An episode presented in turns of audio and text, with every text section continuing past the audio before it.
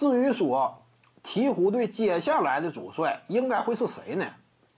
目前有几大选择，你比如说什么沃顿呐之类，但是我感觉沃顿这纯属调侃。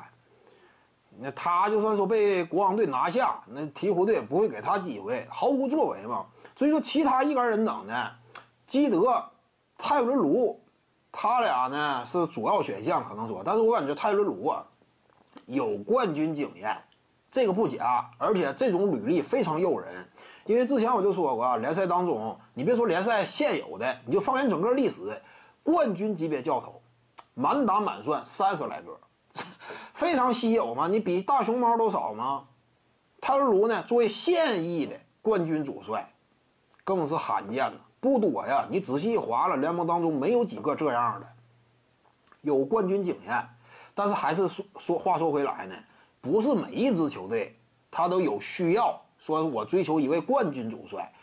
首先，这支球队他得是争冠级别的，主帅位置出现了空缺呀，可能说会对泰伦卢呃有兴趣。但是鹈鹕很明显不是争冠级别强队嘛？这支球队还处在年轻力量的储备与培养阶段，说白了猥琐发育嘛。现在阶段得逐渐成长。那么这会儿你得用哪种主帅？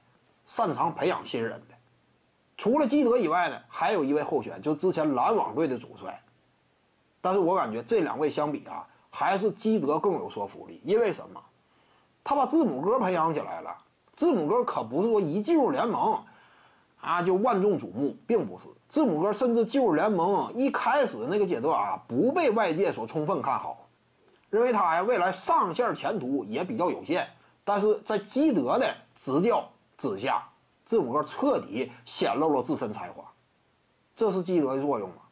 就说对于年轻人的培养这块确实有手段。相比之下，篮网队这个呢，就是因为你得看你是什么样的要求。你要说培养二轮秀，或者说首轮靠后的，啊，你似乎说这种挖掘低层次人才呢，或者说中等层次人才，篮网队之前主帅呀，啊，这方面表现可能说更突出一些，因为篮网队净是这个选秀嘛，没有太高的。但是呢，考虑到鹈鹕队啊，现阶段手里握的都是高顺位选秀，都是天赋层次本身就，呃，处在非常上层次的这种水平的年轻球员。西安威廉姆斯状元出身，鲍尔榜眼，英格拉姆榜眼，这都是前三的，对不对？那怎么办？看来还说呢，天赋层次真说相对高的，他们未来有成长为巨星潜力的，交给基德，更让人放心。所以我感觉基德呀，即将再就业。徐静宇的八堂表达课在喜马拉雅平台已经同步上线了，在专辑页面下您就可以找到它了。